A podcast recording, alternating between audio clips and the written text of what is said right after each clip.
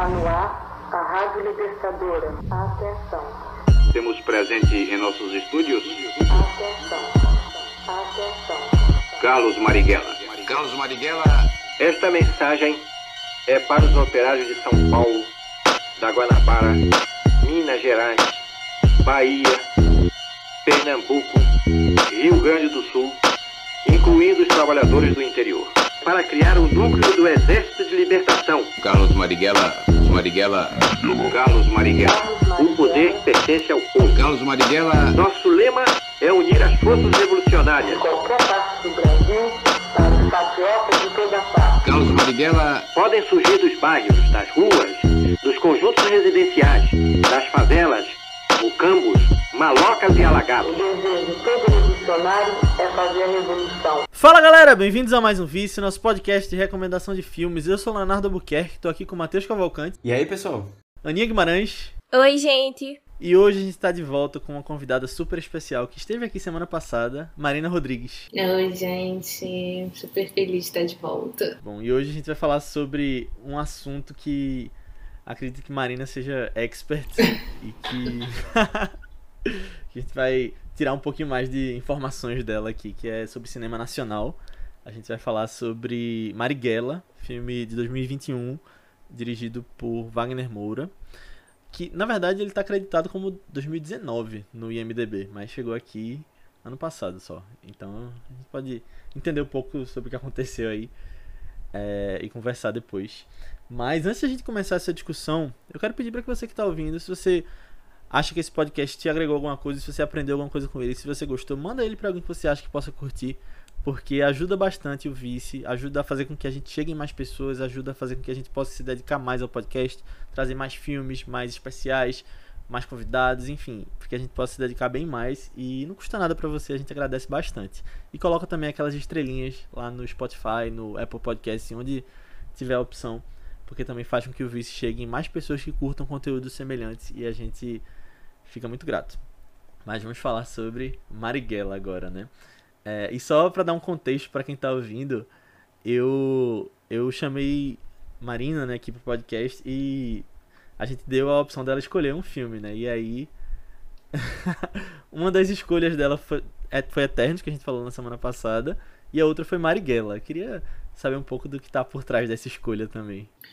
É, primeiro porque Marighella sempre foi um filme polêmico, né? Desde que ele começou a, a ser feito, a gente viveu na polêmica do Marighella 24/7 na internet. É, e de- antes de muito antes de ter qualquer data, né, de, de lançamento, ele já tinha sido detonado no IMDb também, com pessoas falando que o filme era horroroso, achando que ninguém tinha visto até então. É, enfim. Nota 1, né? É, é, eu escolhi pela polêmica, né? Porque, como eu falei semana passada, eu gosto de me envolver em polêmica. E também porque eu acho que é um filme muito bom, assim, da gente debater é, os problemas que a gente está passando é, no nosso audiovisual, tanto pela falta de, de política pública, quanto pelas, pelos próprios ach- achismos que não são tão certos quanto todo mundo acha que é, né? Então acho que é um filme que dá bastante discussão aí. Boa. E é interessante também que ele é um filme que tava nos cinemas no momento que o filme que a gente falou na semana passada também tava. né? Isso, exatamente. Aí tem um atrapalhou o outro, então. E aí, sem spoilers, o que é que tu acha do filme como filme quando tu assistiu? Olha, particularmente como narrativa, como produto audiovisual, eu não gostei. É, para mim, ele é um, um filme assim que fica muito no raso, ele não nos compromete entrar muito é, sobre o que Marighella realmente representa para a militância de esquerda brasileira até hoje. Né? Eu acho que ele fica ali muito em cima do muro em certos momentos. É, e tem vezes que você até pensa que o problema da ditadura é o Marighella, né? Que não é uma coisa generalizada. Parece que do momento que o Marighella for morto, que atingiu o objetivo ali, tudo vai melhorar, né? E a gente vai encontrar lá aquele meme lá do, do mundo, todo mundo vivendo em harmonia, criança abraçando o tigre, etc e tal. Aquele desenho lá é, dos evangélicos. É, e não é bem por aí, né? A gente sabe, é difícil a gente ter conhecimento de um brasileiro que não conhece ninguém na família que tenha passado pelo período, que tenha sido militante, ou alguém que conhece alguém que sumiu e nunca mais soube, né? E hum, eu vindo de uma família onde um tio meu foi militante de esquerda durante a ditadura, é, perdeu pessoas, é, esteve inserido nesse contexto todo, né, não só da ditadura, mas também da Guerra Fria que acontecia em paralelo, então tinha toda essa russofobia que a gente está vivendo hoje tinha na época, né, com a União Soviética. Então ele viveu tudo isso, assim, né? E conversar com ele é muito enriquecedor porque ele traz muita coisa do período. Eu tive outro tio avô que foi preso também porque estava é, se exilando mesmo, porque estava sendo perseguido. Enfim, então são é, pessoas que se não faleceram, faleceram muito recentemente, né? Então é uma, um período da história que ainda está muito vivo na cabeça de todo mundo, assim, né? E eu sinto que o, o filme ele não se compromete a ter esse ar político. Ele é um, um filme assim muito mais biográfico, né? De cravar ali a presença dele e tentar gerar esse incômodo nessa direita lunática que surgiu com Bolsonaro e só. Assim, ele não se compromete a, a ser mais do que isso. E a direção do Wagner Moura eu também não gosto, assim, eu acho que, que ele não sabe lidar com o personagem, né? Ele não sabe lidar com o corpo negro em, em tela. Eu acho que muitas vezes o Marighella ele sofre tem umas cenas de brutalidade assim muito desnecessárias assim é, que faltou mesmo o tato né do, do audiovisual em si. É, você conseguir mostrar o horror da época mas sem precisar apelar para essa violência exacerbada como tem no filme né? Fora que a iluminação do filme também é horrível. Tem momentos que você não Sim. consegue saber onde está o Marighella, né? Assim, o seu Jorge fica completamente apagado, assim. É, e acho que isso tudo prejudica muito, assim, principalmente quem for ver para começar a querer entender a ditadura, né? Porque eu, se fosse assim, professora de história, não passaria esse filme para os meus alunos, por exemplo. Acho que ele falta muita coisa nele, assim. Eu acho que ficou ele ficou muito raso, assim. Para mim, eu não gosto. Entendi. Boa. Daqui a pouco a gente entra em detalhes, então. Mas gente, de vocês, quem quer começar? Ah, então, é, eu vou, vou começar aqui da nossa parte eu. Eu, assim, eu não conhecia, nunca tinha ouvido falar de Marighella. Não sei se isso é possível, mas eu nunca tinha ouvido falar dele. E aí, assim, eu, eu achei que, desde que lançou o filme, na verdade, eu não assisti logo de cara, mas eu achei que seria uma boa oportunidade de, de conhecer a história, né? Eu tava animado, mas aí eu comecei a ouvir críticas mistas, assim, e o filme foi ficando de lado, de lado, de lado. Aí até agradecer, assim, pela oportunidade de assistir o filme. Porque, assim, na minha cabeça, inicialmente, esse era um filme que ia te espancar, assim. E ia ser, pelo menos, o hype que as pessoas estavam criando, né? E aí é toda aquele, aquela confusão, o filme tá trazendo as verdades, sabe? E aí isso tá incomodando e etc tal. Eu pensei que o filme ia ser realmente um filme assim, caramba, vai mexer com as estruturas tal. E aí a gente vê, né? A situação política atual tá tão... tão louca que às vezes uma, uma coisa que nem é nada tão grande já causa essa confusão toda, sabe?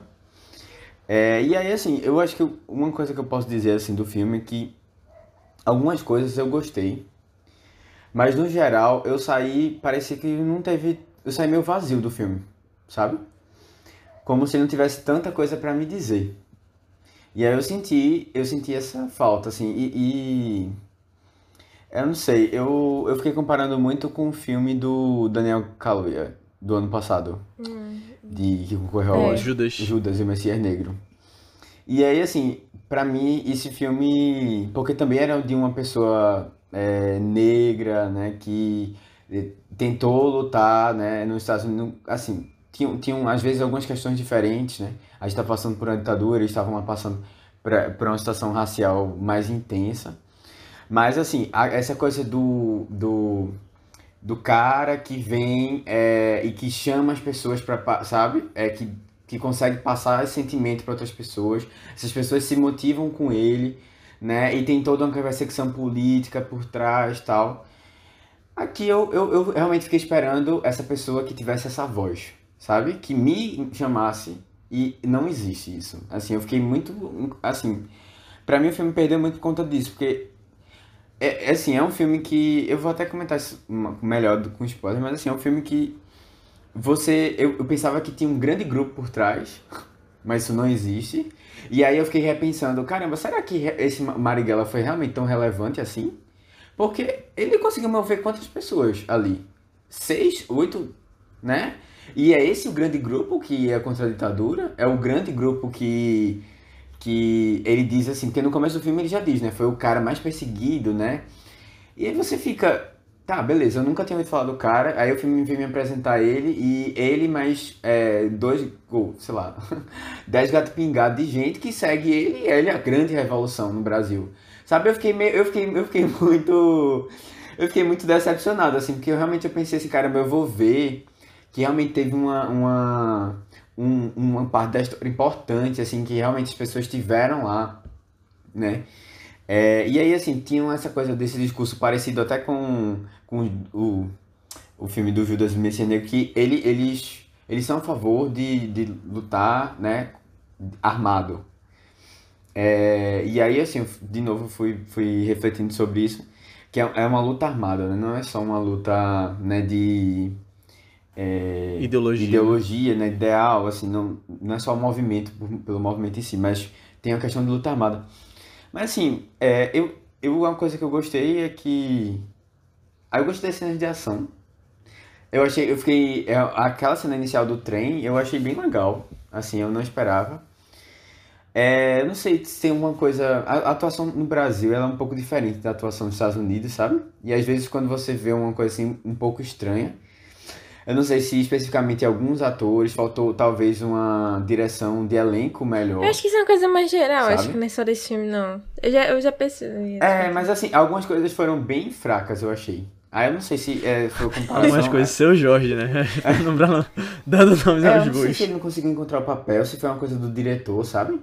Que às vezes é, é, é isso, assim, porque o seu Jorge é um bom ator. É, mas, bom, eu, eu fiquei um pouco decepcionado, assim, eu senti que eu não entendi ainda quem é Marighella, sabe?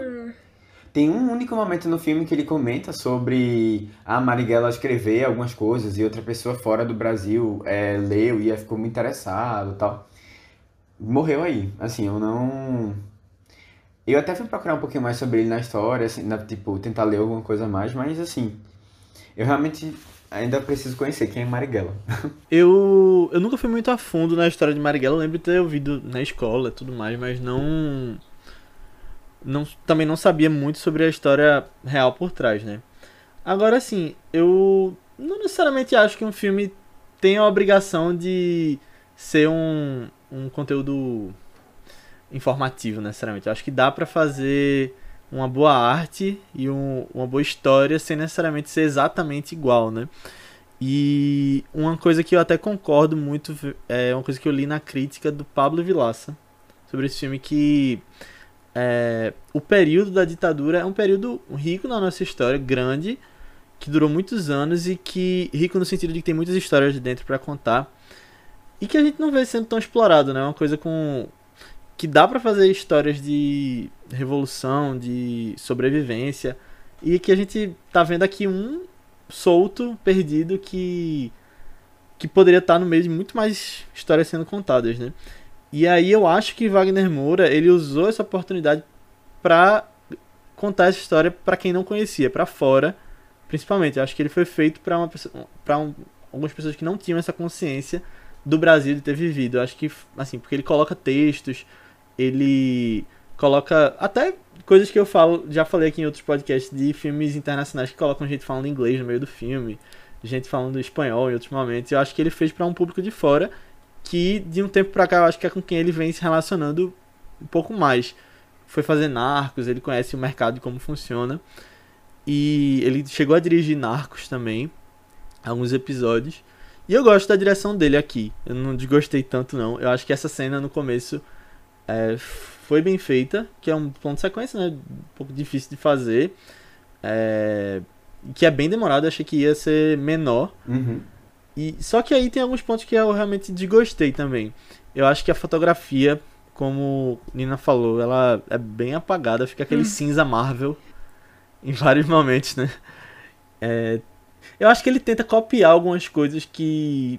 ah, não sei se é por já ter visto filmes que eu percebo do que tá acontecendo ali, mas, por exemplo, tem uma cena que é igual a Moonlight. É.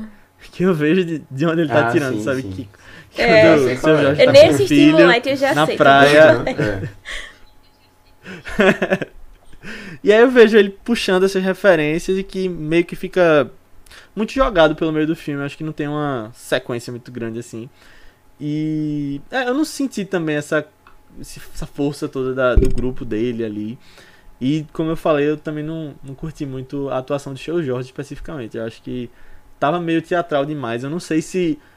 De novo, eu não conheço muito de Marighella, então eu não sei se ele tava querendo realmente fazer como Marighella falava. Mas não, não curti muito não o jeito que, que ele atuou ali. É, eu acho que eu tô, assim, bem ligada com o Matheus, eu acho, sabe? É, eu, acho que já também que eu fui a última a assistir o filme e eu já tinha. É, na verdade, vocês tinham passado uma experiência bem negativa dele. E eu acho que eu fui esperando muito pouco dele. Tipo assim, saí muito desapontada e tal. E aí, quando terminou, pelo menos deu um sentimento bom. Tipo, não foi tão ruim quanto eu imaginei que seria. Sabe? Pelo que eu vi, pelo que eu vi das outras pessoas comentando também, né? Que tinha todo esse falatório também. Tipo, muito por questões políticas, mas é, eu não via, tipo, muita gente exaltando ele também como um filme em si, né? É, eu também não conhecia muito de Mar... Assim, não, não conhecia muito não, não conhecia toda essa história de Marighella, eu não lembro nunca nem ter ouvido falar do nome dele.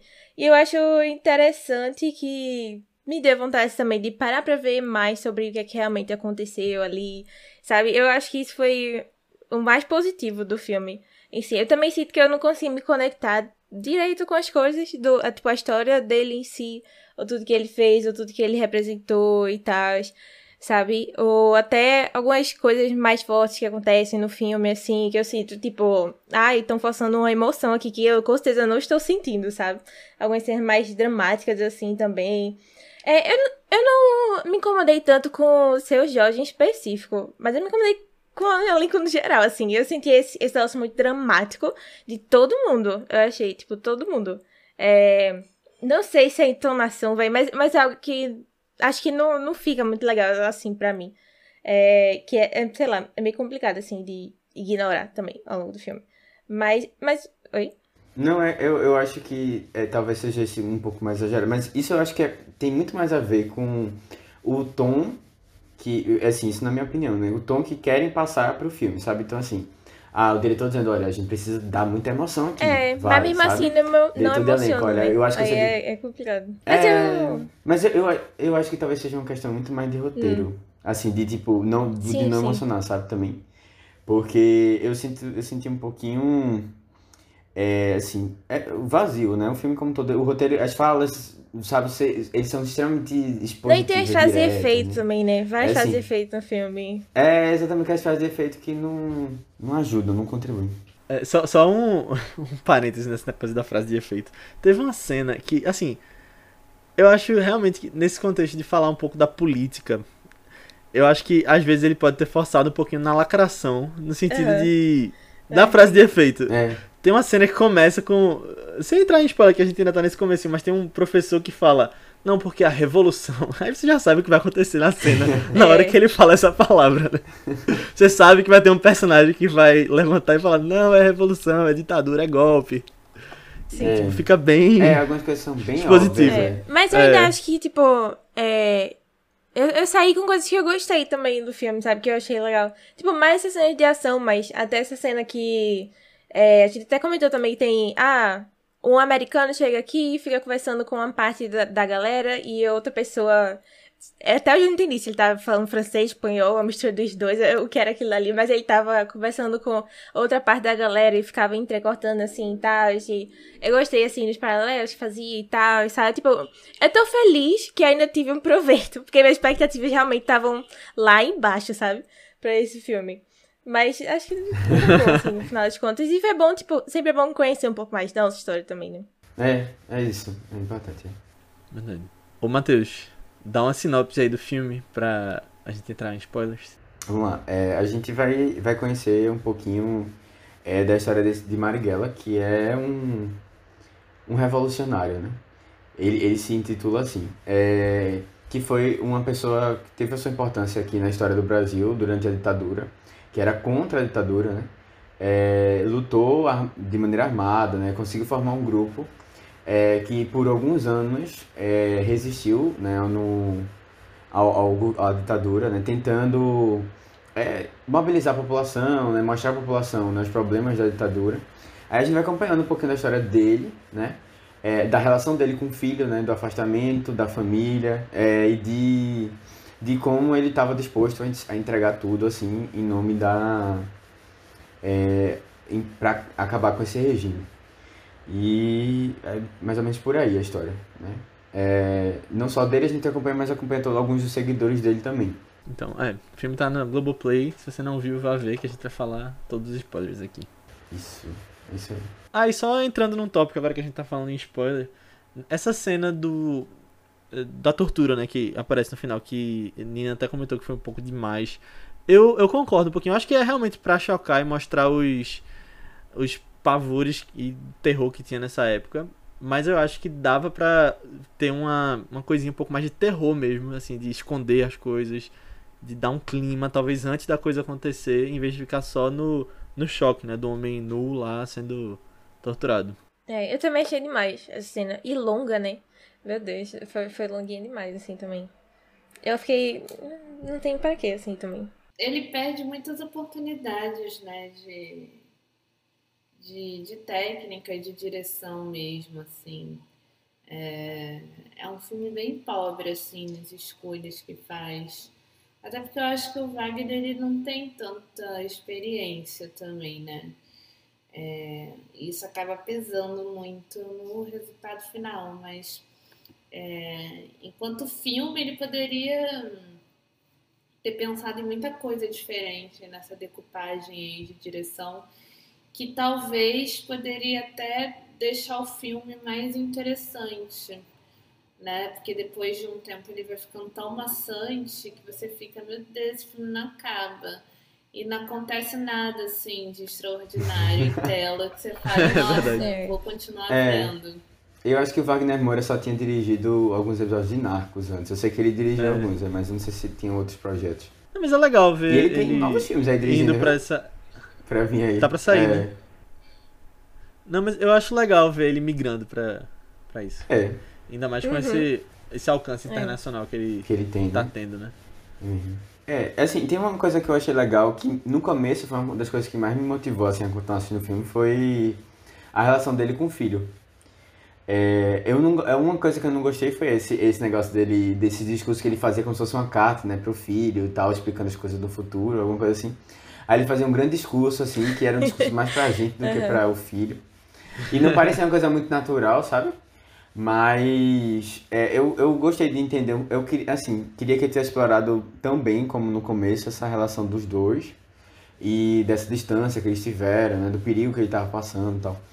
Eu achei, eu achei que foi uma coisa legal, porque a outra parte do filme pra mim, assim, foi uma coisa que eu fiquei impressionado, é, eu vi um grupo muito pequeno de pessoas, e o filme todo é ela, uma por uma, morrendo, até chegar no momento em que Marighella morre, sabe? E assim, pra mim isso foi uma coisa ficando muito cansativa. Aí vai morrer um, aí vai morrer o outro, morre o outro, morre o outro. E eu fiquei assim, poxa, esse grupo aqui, né, o que é que ele, ele conseguiu fazer pra gente? Né, pra, o que é que eles, onde, onde onde é que eles conseguiram chegar? Porque eu só tô vendo eles perdendo, sabe? E até mesmo quando tinha, quando tinha momentos em que eles conseguiam alguma ação mais é, grandiosa, por exemplo, ah, que ele- eles pegaram a, a rádio, conseguiram transmitir pela rádio, né? O, a mensagem, é, não traz, a gente não vê o resultado disso, sabe? É, corta para outro momento que vem uma outra pessoa é, do grupo que vai morrer, né? Numa alguma investida da polícia. Não se vocês tiverem esse sentimento, não. Não, e eu concordo que tem algumas coisas que não tem muita consequência, né? E, e o filme Sim. é longo, né? Você realmente sente esse, Esse peso, é. tempo. Porque tem filme que é longo, mas que você. que passa como se. se não tivesse uma hora e meia, né? Esse aqui eu. Não entendi porque ele teve duas horas e meia. É. muita coisa ali que realmente você podia cortar fora, né? É, que não agrega em nada. Por exemplo, aquela cena do, dos militares tocando terror na universidade, pra mim não faz sentido nenhum, porque você não tá explicando, você não explica, o filme não explica o que, que acontece com a ditadura, com quem se opõe, etc. É, Parece que foi um grupo de jovens que decidiu se rebelar, assim, sabe? É, É, rebelde sem causa. Não, e assim, é, é, é isso, é é isso mesmo, assim, um monte de jovem que não tem muita condição, não deveria estar ali naquela situação, sabe? É, se junta com uma pessoa que tem uma ideia e assim, é, pra, pra, pra onde vai, sabe? Pra, pra quê? Teve até uma hora que eu fiquei, eles comentam, comentam assim que eles vão pra Goiás, no interior de Goiás, acho que é Goiás que eles falam. Isso que era- Eu lembro que era no Centro-Oeste que eles vão pra lá pra, porque tem um grupo que tá se formando lá, né? Eles vão se organizar lá e eles precisam manter uma operação acontecendo lá. Não, não fala nada sobre. Não fala. É, Foi isso o final? Tipo, porque é, quando ele morre, né? Aí mostra aquela menina de novo. Aí, aí mostra ela pegando armas e tal. E eu fiquei, tipo, ah, isso aqui quer dizer que ele inspirou pessoas e mais. E vai ter, tipo, várias dessas organizações jovens. Quem sabe no assim. 2, né? A gente Deu muito uma vibe dessa. Quem sabe no 2? Quem sabe no 2 dá, dá tudo certo ali, né? To Mari Together.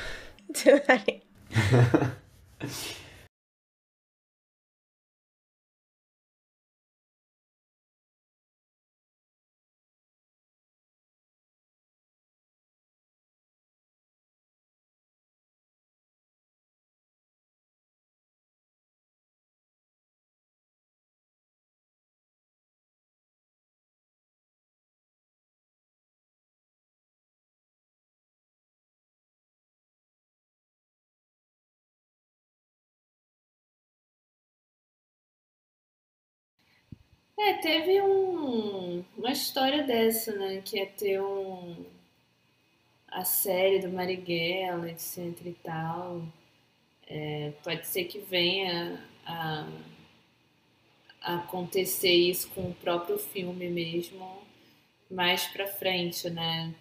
Assim, de repente a Globo tá anunciando aí a minissérie com três episódios.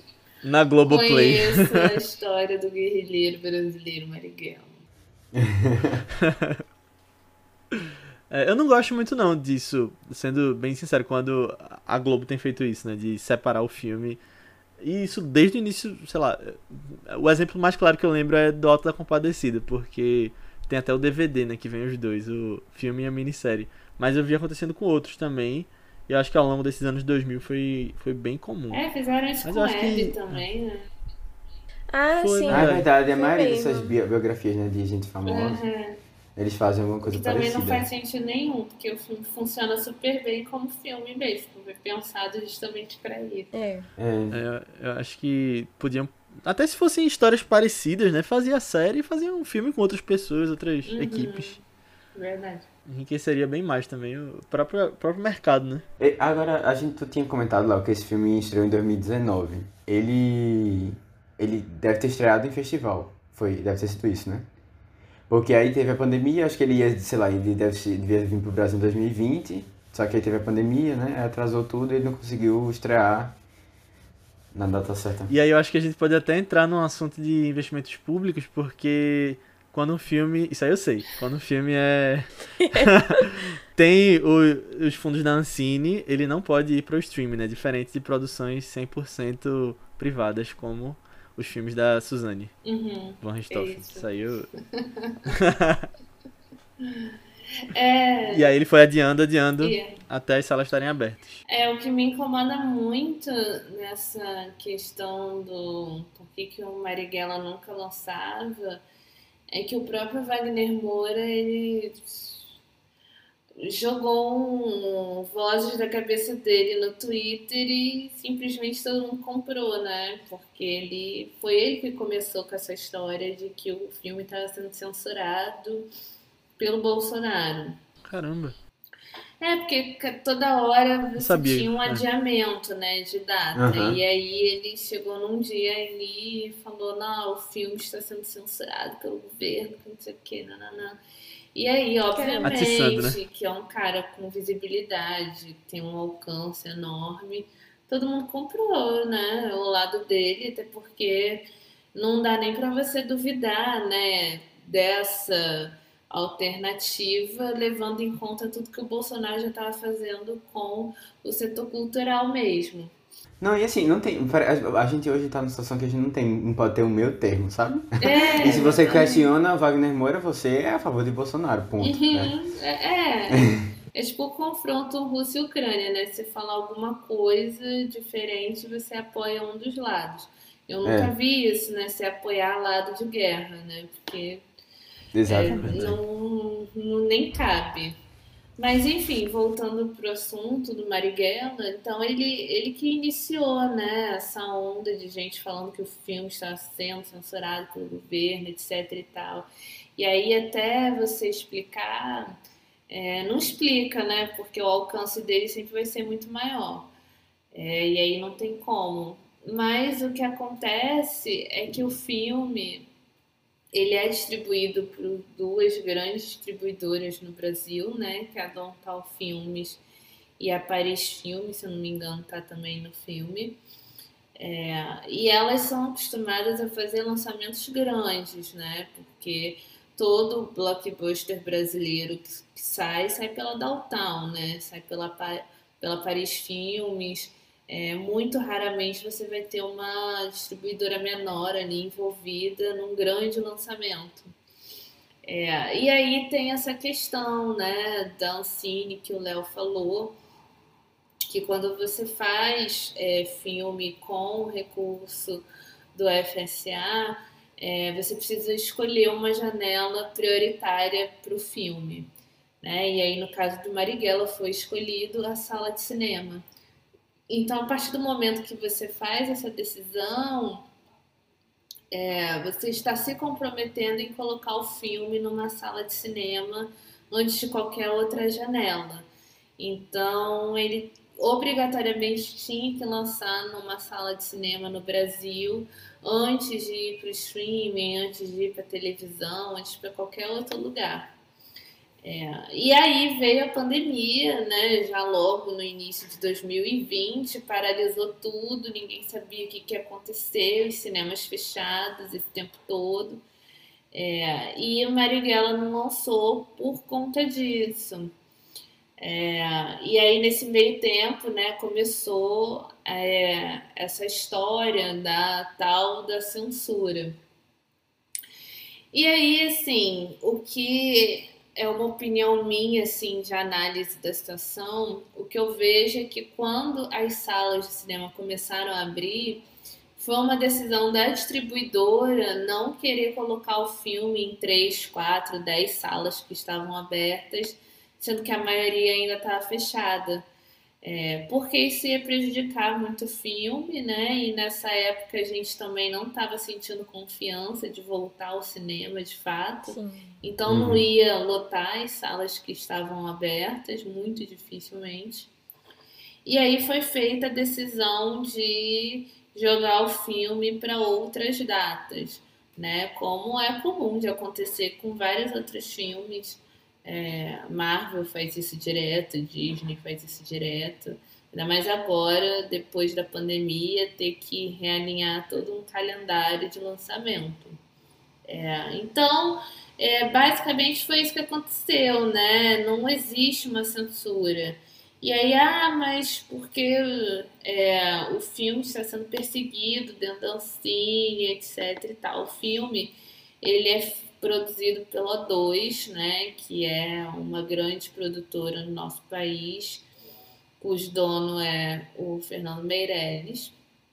E a O2, ela já vinha com pendências na Ancine de muito tempo, é, de prestações de contas que ainda estavam em aberto, em você estar devendo é, certos reconhecimentos à agência e aí acontece como acontece com qualquer cidadão comum, né? Se você estiver devendo para alguém, seu nome provavelmente vai ficar sujo, vai ficar no SPC, no Serasa ali até você resolver a situação. E aí o que acontece? Não pode é, pedir um novo cartão de crédito, você não pode fazer um concurso público, enfim, você tem certas limitações enquanto seu nome estiver ali.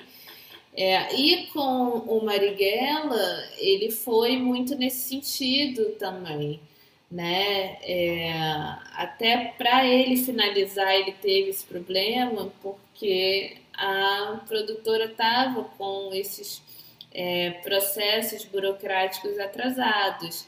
E aí não dá para você fechar o olho sempre e falar, ai, passa, vai, faz seu filme lá, depois a gente resolve porque depois cria né, o, é, o passivo né, de contas da agência que ninguém dá conta de resolver.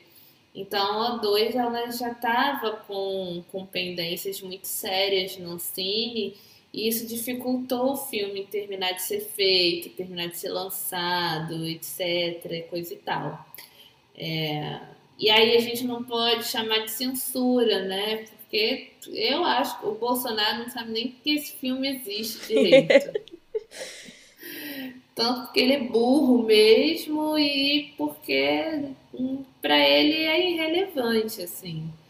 É, eu não acho que, apesar dele odiar a cultura, apesar de odiar o audiovisual brasileiro, ele ia se dispor a ficar correndo atrás de, de censurar um único filme, enquanto tem outras coisas aí para ele não fazer junto, né? É. Então, o, o caso, resumido, é isso, né? E eu, o Wagner Moura resolveu soltar que o filme estava sendo censurado e muita gente começou a repetir isso, né? E na ocasião eu até falei assim. É, o Marighella provavelmente vai ser lançado quando é, o circuito de salas do Brasil começar a abrir de fato. E foi o que aconteceu, né? No final do ano, é, quando voltou tudo, entre muitas aspas, a normalidade, que as pessoas começaram a ir de fato de novo aos cinemas, aí muita gente já vacinada e tal o filme pôde lançar, e mesmo assim ainda lançou em pouquíssimas salas, né? É, que é uma coisa que a gente não vê, assim, da, da parte da Downtown nem da, da Paris Filmes, porque quando elas lançam, elas lançam em bastante salas, mas mesmo assim teve uma aceitação do público muito grande, né? Mas é isso, se o filme tivesse sido censurado, nem no final do ano ele teria sido lançado, né? Ele já teria. A Ancine já teria emitido alguma nota de proibição, tirado do além, para dizer que o filme não pode ser lançado. E o filme tá aí, já tá no, no streaming, né? Como devidamente ele iria depois de certo tempo. é, e todo mundo pode ver. É, e aí essa questão, né? Porque na época muita gente falou, ah, então coloca no streaming, que não sei o quê. É, e aí, só para contextualizar por que, que não pode, é, tem essa questão da Ancine, né? Então, é, durante a pandemia, é, as produtoras ainda tentaram, né? Os ainda tentaram ver se conseguia uma liberação por parte da agência para ver se conseguia lançar esses filmes em um outro formato, no caso o streaming, né, porque tá todo mundo em casa, mas a agência ela não liberou. É, então, é, para você fazer esse caminho é muito difícil. E aí a agência ela não liberou por conta de, de não estar tá prestando atenção mesmo no setor, está muito largado. E também por uma falta de, de, segurança, né? Porque quando você faz um filme é, via fundo setorial, você devolve uma porcentagem desse dinheiro para o fundo, né? Porque é assim que ele se sustenta, além da cobrança lá do imposto é, do Condecine. Então você precisa devolver esse dinheiro em cima do lucro que você tem, né, de exibição. E como a gente tem um mercado de streaming desregulado, é, plataforma nenhuma que comprasse Marighella tem obrigação legal de te devolver nada, assim, ela vai pagar pelo filme e acabou aí, né? Se você vai embora para casa, ela vai exibir o filme ali por não sei quantos anos. É, e ela não tem obrigação nenhuma de pagar o fundo, né? Então, é, mesmo que a Ancine liberasse um eventual lançamento no streaming, ainda corria o risco né, dela tomar esse calote do fundo, não ter esse dinheiro de volta. E depois, para você lançar isso no cinema, é, não teria é, o mesmo público, é, porque todo mundo já teria visto ali no Globoplay, então se, ah, por que, que eu vou sair de casa para gastar ingresso para ver Marighella? Já vi. Uhum, é. Então uhum. ninguém vai fazer esse caminho duas vezes, até porque o filme também não é bom, que Boa. Não, e isso tudo ainda teve o vazamento do filme uhum, no meio sim. do ano, né? Antes dele ser lançado, Exato. eu lembro. Tinha até deputados comentando que Foi. viram o filme. é que eles viram no festival, tipo. Não, mas eu lembro de uma pessoa que perguntou, pessoal, onde tem o link pra Marighella? É uma pessoa conhecida. ah, é. Ô, Nina, eu tenho até uma pergunta com relação a isso que surgiu aqui quando tu estava explicando.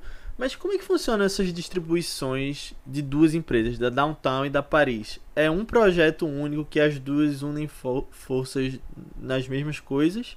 Ou cada uma tem funções específicas no meio dessa distribuição? Então, quando você faz um, um filme, quando você coloca um projeto né, para captar lá na Ancine, você já tem que ter um acordo com uma distribuidora. É, isso é também uma burocracia muito ruim da agência, porque isso afasta muito muita produtora independente de conseguir captar, né? Porque nem sempre você tem esse, é, esse peso. Mas geralmente é uma parceria mesmo que elas fazem. A Downtown e a Paris elas são muito integradas no, no programa mesmo delas de, de distribuição. É, e aí, às vezes, uma pode ficar mais voltada para a parte é, internacional né, do filme, que foi um filme que foi muito visto lá fora, é, e outra fica mais direcionada para dentro do país.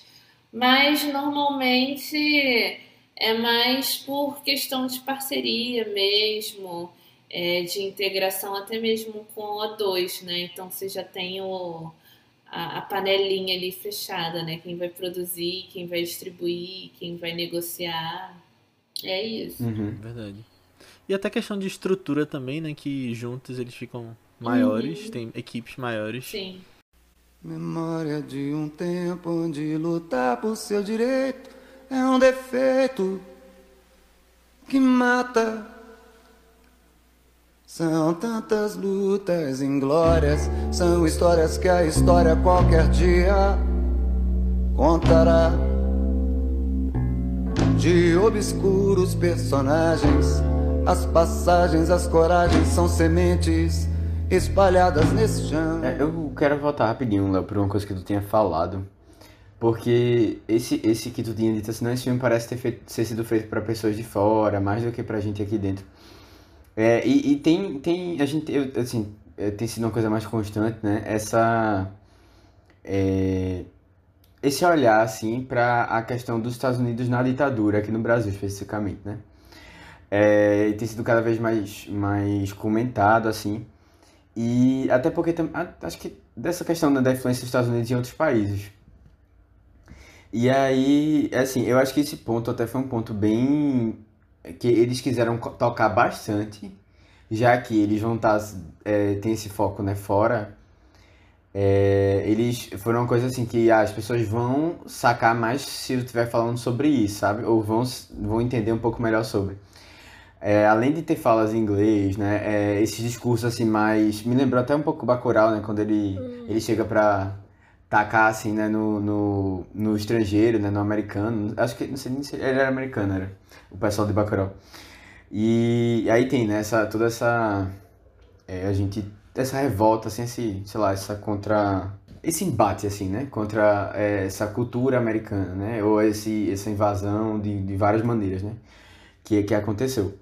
Aí eu, eu até pergunto assim, um, um filme como esse, qual é, com- é- tem uma facilidade grande de estar fora do Brasil? Como é que funciona? Porque a gente tem, a gente tem visto filmes bons que não conseguem muita distribuição lá fora. É, e aí, assim, de ver como é que a gente poderia, porque a gente sempre chega aqui tentando, né? Ver, poxa, a gente assistiu tal filme, e esse filme merecia estar lá fora, o indicado do Oscar, né? Que esse ano não foi Marighella, né? Marighella que eu jurava que ia ser, mas não foi. É, e, eu, assim, pelo que eu vi das críticas do outro filme, é, ainda bem que não, que, assim, eu acho que realmente foi justo a indicação né? Porque tem essa narrativa também, né? Quando o filme não é escolhido, é uma coisa assim meio de censura, é uma coisa meio de. Ah, eu não sei se tu, tu tiver alguma coisa pra comentar, Mano, também, sobre. Eu, eu queria só fazer um parênteses antes, Nina, que aí tu pode incluir na, no comentário também, mas eu acho que nessa questão de escolhido do Oscar, eu achava que Marighella ia ter força, e de- tendo visto depois a- agora, eu acho que podia ter sido até um caminho interessante por ele ter essas coisas de falar com o pessoal lá de fora, mas eu acho que as comissões de escolha de filme para Oscar no Brasil tem que focar mais em no que já tem distribuição e quem tá forte em campanha mesmo. É uma campanha de é uma campanha política, né? Uma campanha que você investe dinheiro. Então eu acho que os Se- Sete Prisioneiros, por exemplo, que tava na mão da Netflix, seria bem seria uma escolha forte. É, mas pra- Bacurau seria nesse esquisito, né? Mas não foi. É porque é, é porque Bacurau fez sucesso lá fora. Tinha uma distribuidora menor realmente, que é a Kino Lorber. E o A Vida Invisível tava com a, uma, com a Amazon. Ah, mas. Mas. E aí focaram nisso lá, né? Só que aí não viram o, o resultado todo que o Bacurau tava tendo lá fora. Acho que são vários fatores que. que são, são várias variáveis, né?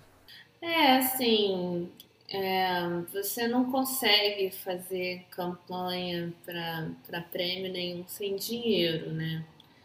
É, e aí não importa se você tem Globofilme, se você tem Amazon, se você tem Netflix, se você tem Globo, é, HBO, porque essas empresas elas não vão simplesmente falar assim, nossa, realmente vamos focar aqui as nossas atenções ao filme, é, porque eu quero que ganhe Oscar, porque ao mesmo tempo que você tem é, um filme brasileiro na mão da Netflix, você tem outros 30 internacionais na mão É. dela também. É, então ela não consegue, ela não vai, porque não é prioridade, dar essa atenção para fazer com que o filme chegue de fato lá nos finalmente.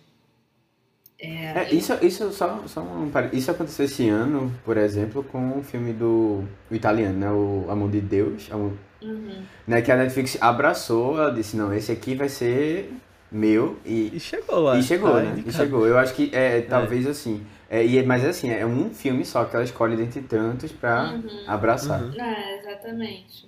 É, o que precisa ter primeiro, que o Brasil ele nunca teve, né, é uma política voltada para a exportação de filme, porque a gente tem uma política é, muito patriarcal no sentido de só querer proteger o que está aqui dentro o tempo inteiro. Por um lado, isso é importante, né? Porque, é, por exemplo, agora com o Bolsonaro, ele não conseguiu acabar com a Cine, não conseguiu acabar com nada disso, porque são políticas é, muito protetivas, né? Que você não vai conseguir acabar com uma canetada só e tal. É, mas com o tempo que a gente teve de evolução, a gente poderia ter começado a fazer esse tipo de política também, porque a gente vai sempre é, bater com, com a cabeça na parede, enquanto a gente não começar a de fato incentivar isso, é, a gente não vai ganhar Oscar, a gente não vai entrar no, nos cinco para ser indicada, a gente vai ficar só ali. Ah, indicou. Ah, foi para a lista final. Ah, não foi. É, e fica nesse vai, não vai, assim. É, então hoje, tipo, esses filmes que são mais referenciados lá fora é porque você tem, assim, um, um corpo já, né, ali por trás que consegue levar esse filme mais para frente. Né? O Kleber Mendonça, ele é muito é, comentado e visto lá fora, porque tem a mulher dele, né, que é francesa, e consegue um espaço maior em Cannes para ele. É, e assim alguns outros cineastas enormes nossos, né? É, Fernando Meirelles, o Walter Salles, é, essa galera a mais graúda. Mas, por exemplo, o Cidade de Deus, ele só conseguiu chegar até lá é, porque se colocou muito o filme é, dentro de uma distribuidora internacional de grande nome, que é a Miramax, Miramax, né? Isso, que é daquele cara horroroso, né? Do Harvey Weinstein. E o cara dominava Hollywood, né? Nessa época. Então, é, o filme chegou lá por causa disso. Mas em contrapartida, é, você não tem. O filme não é mais brasileiro, ele é muito mais estrangeiro do que brasileiro. Se você quiser comprar um DVD de Cidade de Deus no Brasil, você tem uma grande dificuldade. Você vai gastar muito caro e sujeito ao filme não vir nem em português, né? Muita gente já reclamou sobre isso. Então, assim, se você tem um cineclube, se você tem uma sala de cinema pequena no, no, no, Brasil, você quer passar a Cidade de Deus, é, não na ilegalidade, né, mas passando ali, é, garantindo é, o licenciamento, tudo certinho, você vai pagar uma fortuna, você vai pagar uma fortuna para um bando de gringo que nunca nem pisou no Brasil, sabe? Não sabe nem o que, que é Rio de Janeiro, nem tem nem, nem noção do que, que, que o filme realmente tenta retratar ali. É, e aí você corre esse risco, né? Você acaba dando é, um filme que é um patrimônio né, brasileiro para o estrangeiro, assim, de mão beijada. É, porque eles acabam resolvendo a vida por você, que é uma coisa que você deveria fazer, mas o país não não deixa que você faça, né? E aí é muito triste a gente ter Bárbara Paz tendo que fazer vaquinha para o filme do Hector Babenco, que é um, um dos maiores cineastas brasileiros, né, latino-americanos, porque ele é argentino.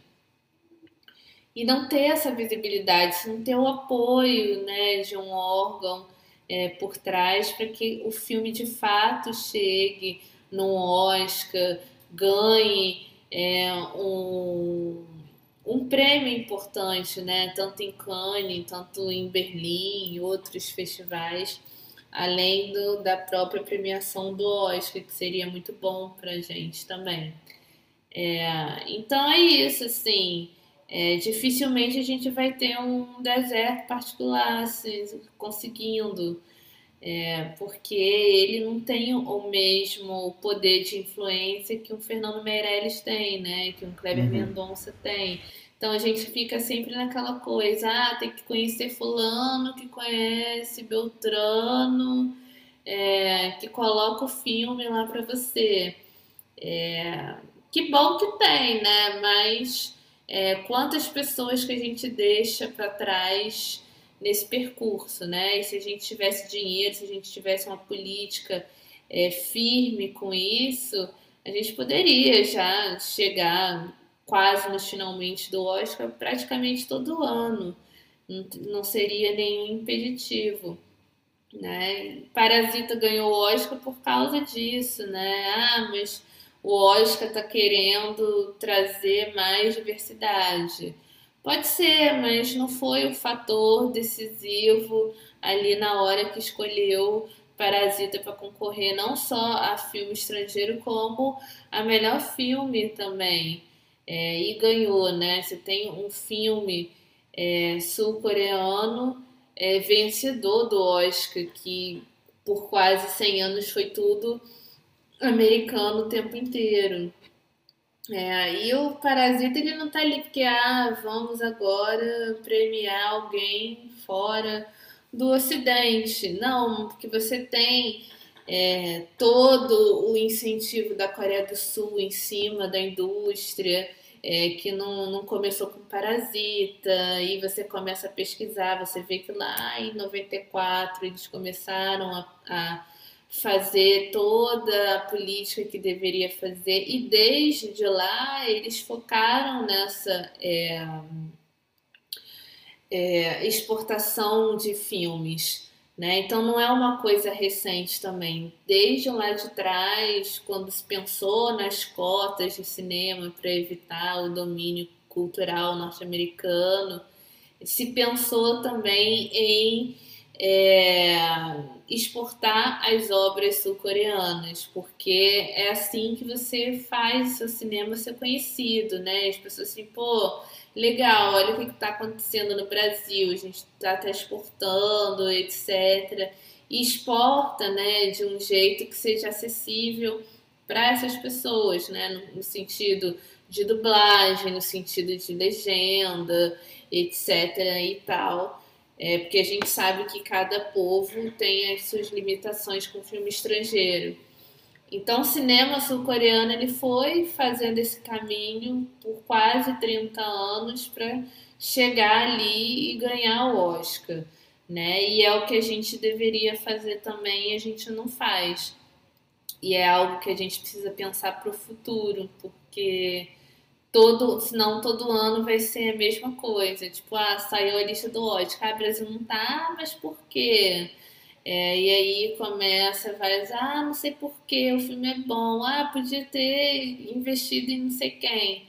Mas mesmo que investisse em outro, é, com uma grande é, distribuidora por trás, ainda não teria é, a, a, resposta que a gente quer. E eu lembro que eu estava numa palestra do Rodrigo Teixeira, na época da Vida Invisível, que ele estava tão confiante que a Amazon ia resolver a vida dele, que ele falou que esperava até uma indicação para Fernanda Montenegro.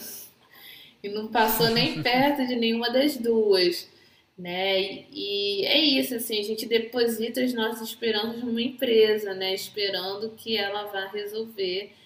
Mas nem os originais dela ela faz com dinheiro 100% dela, que dirá pegar do dinheiro dela para ajudar na campanha é, de filme brasileiro, né? Uhum. Uhum. Não, é, e essa história da Amazon com a Vida Invisível foi claramente era uma coisa que podia ter sido levada em consideração né, na hora de escolher, porque eles tinham outros filmes. É, Foi Os Miseráveis, né, que eles escolheram, se não me engano, da França. Sim. E aí. São, são variáveis, né, que tem que Uhum. ser colocadas aí na conta. É, assim, tem uma. Essa, essa questão. É quando a gente vê a questão na Coreia do Sul, né, que tu trouxe. É, você fica percebendo que é, realmente é um- não é uma questão só cinema, é uma questão de cultura, né, como um todo.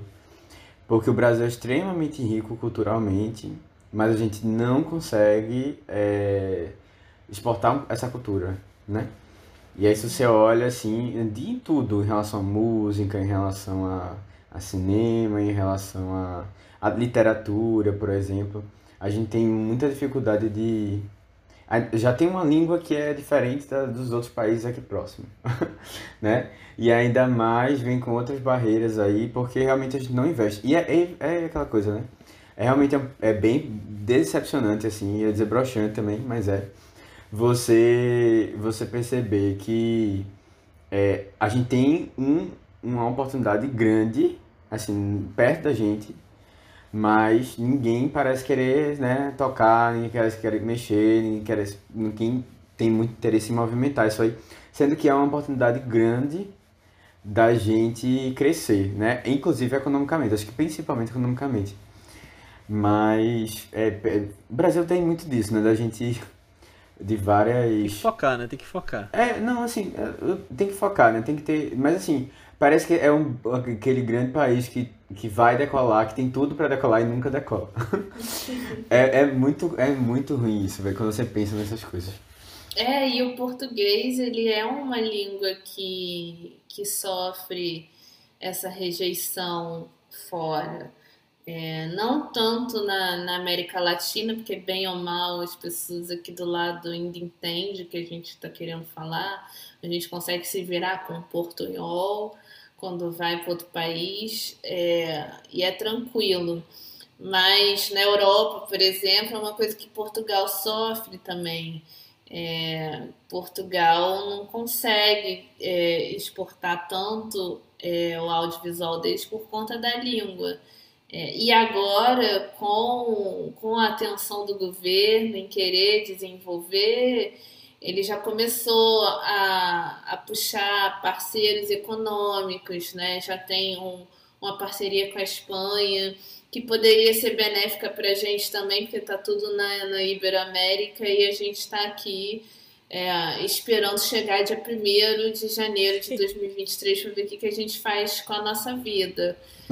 É, e aí a gente vai perdendo né, muito desse interesse internacional também, porque Portugal era o nosso principal parceiro na Europa, por conta mesmo da língua, etc.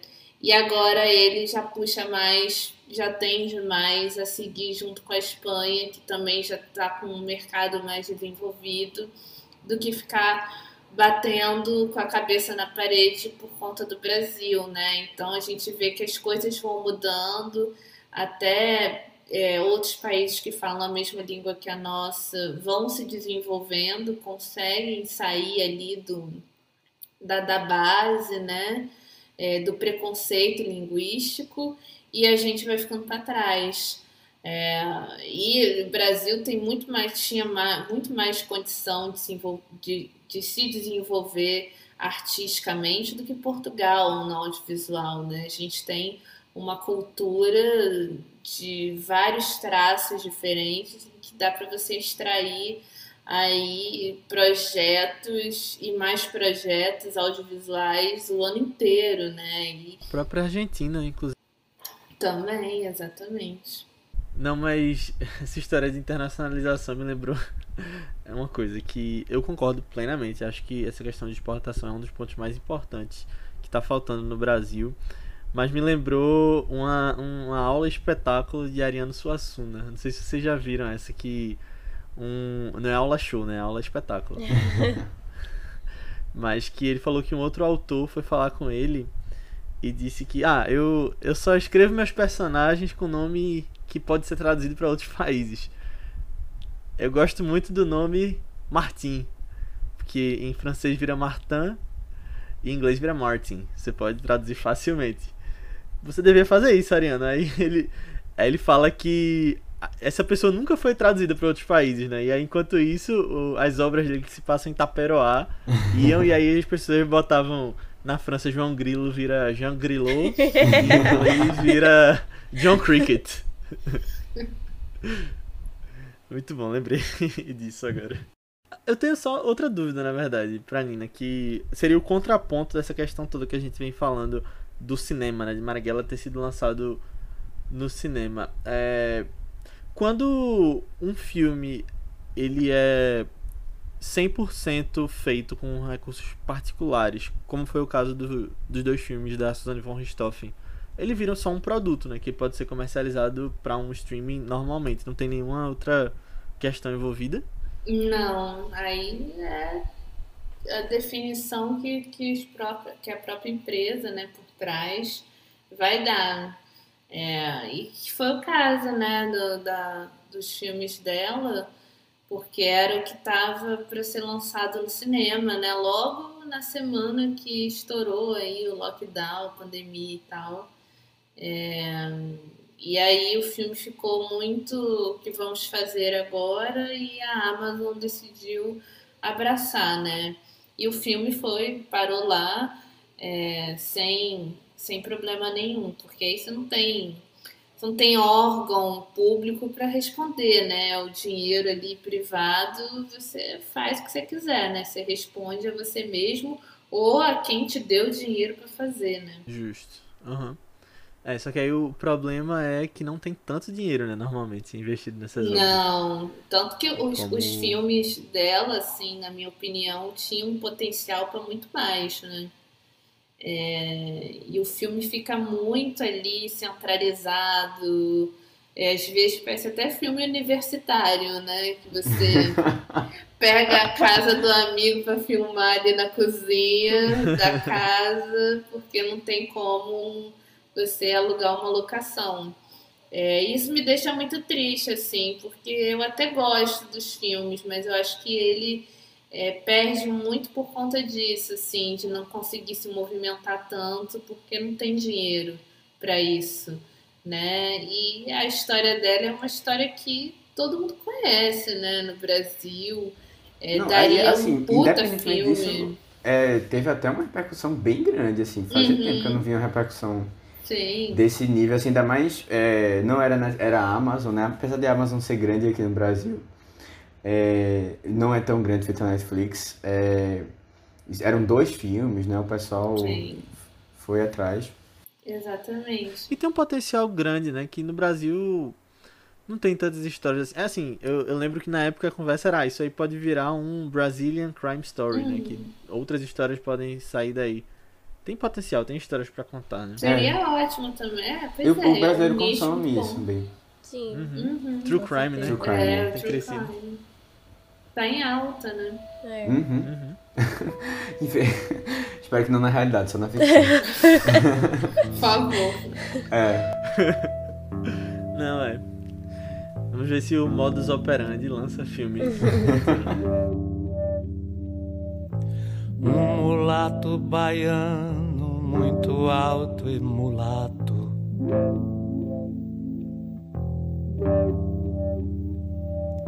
Filho de um italiano e de uma preta uçá.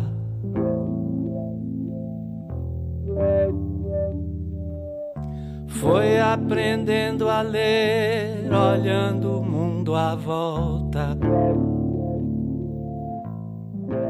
Então é isso, pessoal. Chegamos ao final da nossa discussão sobre Marighella e sobre toda essa questão de cinema nacional né, no final, que a gente deu um foco maior. Mas espero que vocês tenham gostado. Muito obrigado por ter ouvido até aqui.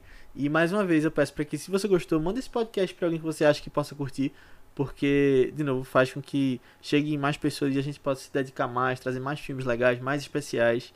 E, bom, não custa nada para você, né? Está nas suas mãos. Manda nem que seja para uma pessoa, porque se todo mundo mandar para uma pessoa, a gente chega pelo menos no dobro, né?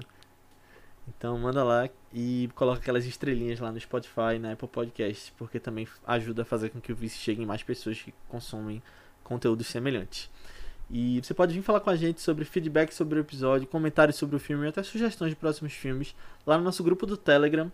Só pesquisar por ViceBR no Telegram. É um grupo que tem crescido cada vez mais com os ouvintes, as pessoas que têm conversado sobre o que têm assistido, sobre notícias e muito mais. Você vai ser muito bem-vindo. Ou você pode falar com a gente também nas nossas redes sociais do Vice, que são também ViceBR, no Twitter, Instagram, Letterboxd, Facebook, YouTube. Qualquer lugar que você pesquisar, segue a gente lá, manda uma mensagem que a gente te responde. Ou nas nossas redes pessoais, que são Matheus Coiatu, É Matheus com TH, B73, tanto no Twitter como no Instagram. Aninha, No Instagram eu tô como underline Ninha Guimarães e no Twitter Marvelous MS Ana. boa. E eu tô como Léo A. Albuquerque, tanto no Twitter quanto no Instagram. E Nina, onde o pessoal pode te achar? O que mais você faz? Fala aí tudo e as redes sociais. É, meu arroba no Twitter é hum, arroba Nina. No Instagram é arroba Simplificando Cinema. É, mas eu uso bem mais o Twitter. É, produzo conteúdo para lá sobre o mercado cinematográfico e tem Simplificando Cinema, que é meu projeto também para falar sobre é, legislação, coisas, tendências do mercado audiovisual, toda essa parte mais chata e nem tão nem sempre tão glamourosa assim. E se você gostar do- dos episódios, quiser assinar o meu apoia-se, é Simplificando Cinema lá também. É, por nove reais você recebe uma newsletter mensal. É, e se Deus quiser, ainda até o final do mês tem um- uns episódios de podcast lá também que eu vou começar a fazer. Boa. Tô ansioso pra ouvir esse podcast. É. E, pessoal, se você tem acompanhado os vices nessas últimas semanas, você sabe que a gente tem feito o vício Oscar nas sextas, mas a gente concluiu na última sexta com o Licorice Pizza, então a gente vai passar a fazer um podcast por semana só a partir de agora. E, Matheus, qual é o próximo filme que a gente vai trazer aqui? Então, a gente vai trazer uma indicação minha que é um filme bem conhecido por todo mundo, eu acredito, né? Todo mundo já deve ter assistido na sessão da tarde. E foi um filme que eu tava afim de trazer, ó, há muito tempo. Só que tem um timezinho desse filme que vai se encaixar exatamente com a, com a época que a gente tá vivendo. É, pelo menos assim, pra quem for cristão, né? Cristão católico, eu acho, não sei. Mas é que é a história de, é, de um menino que foi adotado, né? E ele é, acaba sendo chamado por Deus para para ser é, o escolhido para libertar o povo né, da escravidão no Egito. Eu não sei se vocês com certeza já assistiram O Príncipe do Egito, mas é um filme que eu, eu tava lembrando dele e ele, ele tem assim uma animação sensacional. E aí assim, faz muito tempo que eu não vejo, e aí deu uma saudadezinha eu queria trazer para vocês. É, pra gente conversar um pouquinho sobre. É um filme que, numa época em que não existia ainda é, indicação de animação, mas o filme chegou a concorrer pro Oscar. É, e venceu uma, uma das categorias, inclusive. É... Bom, a gente vai trazer e falar sobre isso semana que vem. Assistam lá, pronto. O filme está disponível no, no Globoplay, no Telecine, pra quem, quem tem pra assistir. A gente vai continuar por aqui, né? Pelo mesmo streaming. Boa. Quem assinou o Globoplay só pra ver Marighella, Continua. né? Continua aí, tem uma boa Agora veio um filme bom. Verdade. Caramba, eu acho que faz pelo menos 15 anos que eu não vejo esse filme, Matheus. Não, pois é, exatamente. tempo. Faz muito tempo que eu não vejo também. Acho que vai dar. É aquele filme mesmo nostálgico, né? De vez em quando eu trago uma animação aqui Uhum. pra. Uhum. Uma animação legal que a gente possa discutir algumas coisas interessantes. E antes da gente finalizar, Nina, muito obrigado mais uma vez por ter participado. Você agregou demais. É verdade. Bem-vinda aqui. Sempre que precisar, tamo aí. Eu que agradeço, já deixo aberto convites futuros, o famoso já estão me convidando. Não, com certeza. Adorei, achei certeza. ótimo e só desejo muito sucesso para vocês. Pra gente. pra Obrigado, gente. Nina, igualmente. Ah, e quem não ouviu, se você caiu de paraquedas aqui em Marighella, volta um episódio pra ouvir Eternos, porque faz parte do mesma, É, mesmo contexto ali, né, na conversa com, com Exatamente. Nina. Então, são duas partes aí que ficaram bem legais. Mas, pessoal, assistam lá o filme e até semana que vem. Tchau. tchau, Tchau. tchau, gente. Tchau, tchau.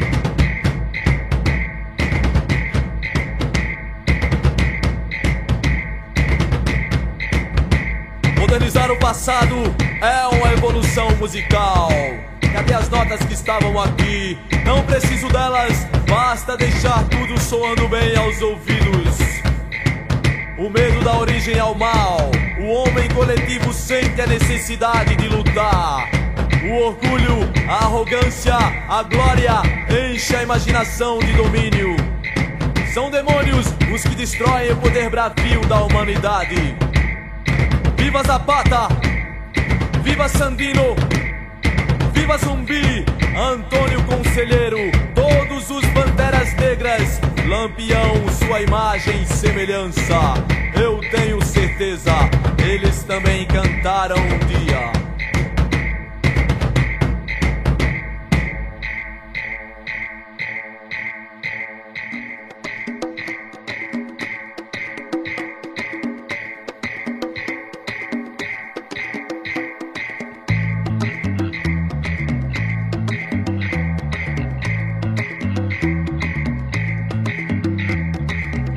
Atrás se falava em bandidos, um tempo atrás se falava em solução, um tempo atrás se falava em progressão, um tempo atrás que eu via televisão.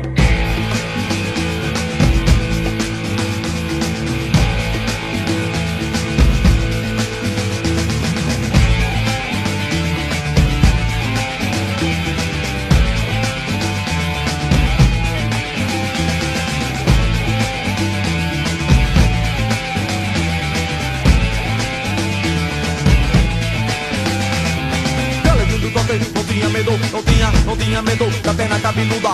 Do olho verde, fazia sexo, fazia, fazia sexo com seu alicate. Galego do toque, não tinha medo, não tinha, não tinha medo da perna cabeluda. Do olho verde, fazia sexo, fazia, fazia sexo com seu alicate. Sobe morro, ladeira, corrego, vem do favela. A polícia atrás deles e eles no rabo dela. Acontece hoje, acontecia no sertão. Quando um bando de macaco perseguia lambião. E o que ele falava, outros hoje ainda falam. Eu carrego comigo coragem de ir e bala. Em cada morro, uma história diferente. E a polícia mata gente inocente.